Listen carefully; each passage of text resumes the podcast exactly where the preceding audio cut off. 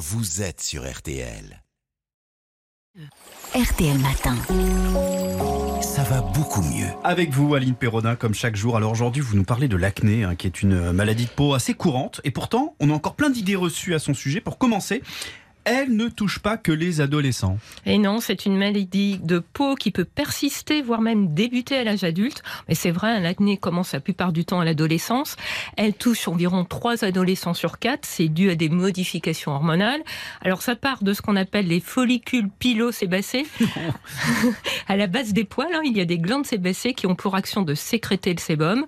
Quand il y a trop de sébum, bah, les pores de la peau se bouchent et ça va entraîner l'apparition de points noirs, de comédons et de boutons quand il y a une inflammation. Bon petit déjeuner à tous. hein. Voilà. C'est- D'ailleurs, c'est vrai que l'alimentation peut favoriser l'acné. On entend souvent dire que le chocolat, ça donne des boutons. C'est vrai ça? Non, non, non, non.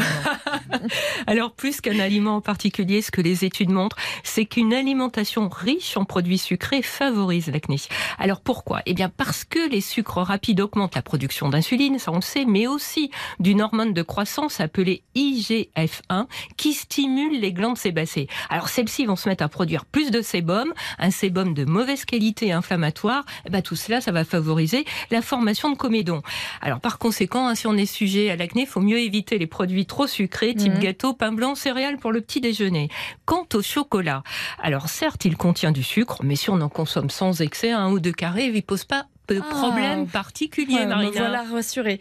Et euh, concernant le lait, les produits laitiers, est-ce que ça donne de l'acné ou pas?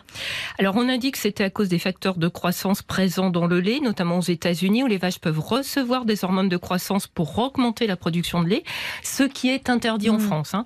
Mais cette hypothèse ben, n'est pas confirmée. Et puis certains produits lactés sont aussi très sucrés, donc là encore c'est peut-être le sucre qui est en cause. Et pas le lait, quoi. Et on pas le lait. Mm. On continue euh, les idées reçues euh, concernant l'acné avec vous.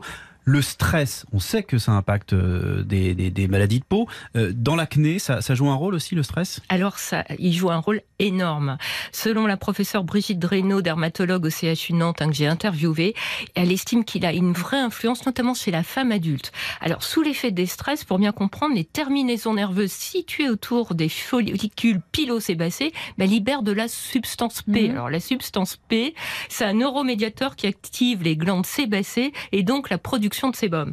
Alors le stress, il influe aussi sur les processus inflammatoires impliqués dans l'acné en agissant sur le microbiote cutané. Vous savez, toutes ces bactéries Oui. qui vivent à la surface de notre peau. C'est donc vraiment un facteur important. D'accord, on a parlé de l'alimentation, du stress, et est-ce que la façon dont on prend soin de sa peau compte aussi? Alors c'est fondamental. hein. C'est d'ailleurs pour ça que souvent les femmes ont plus d'acné parce que c'est avec les soins, le maquillage Ouais. qui contribuent. Alors faut pas être agressif avec sa peau. On la lave matin et soir avec des gels nettoyants doux.